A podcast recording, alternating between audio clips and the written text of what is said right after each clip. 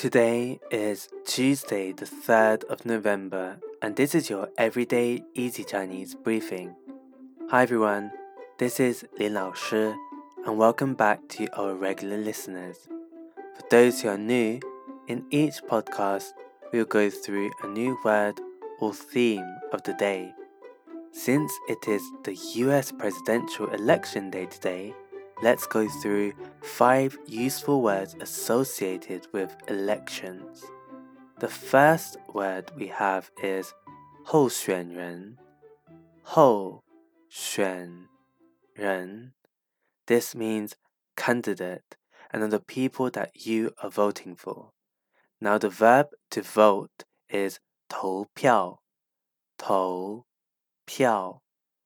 And the candidates can be from many different parties, but the two main ones are the Democratic Party, 民主党,民主党, and the Republican Party, 共和党,共和党.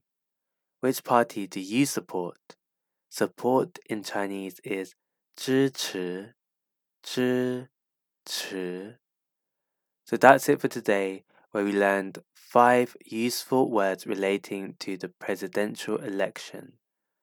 We learned 候选人 candidate, 投票 to vote, 民主党 Democratic Party, 共和党 Republican Party, and finally to support 支持.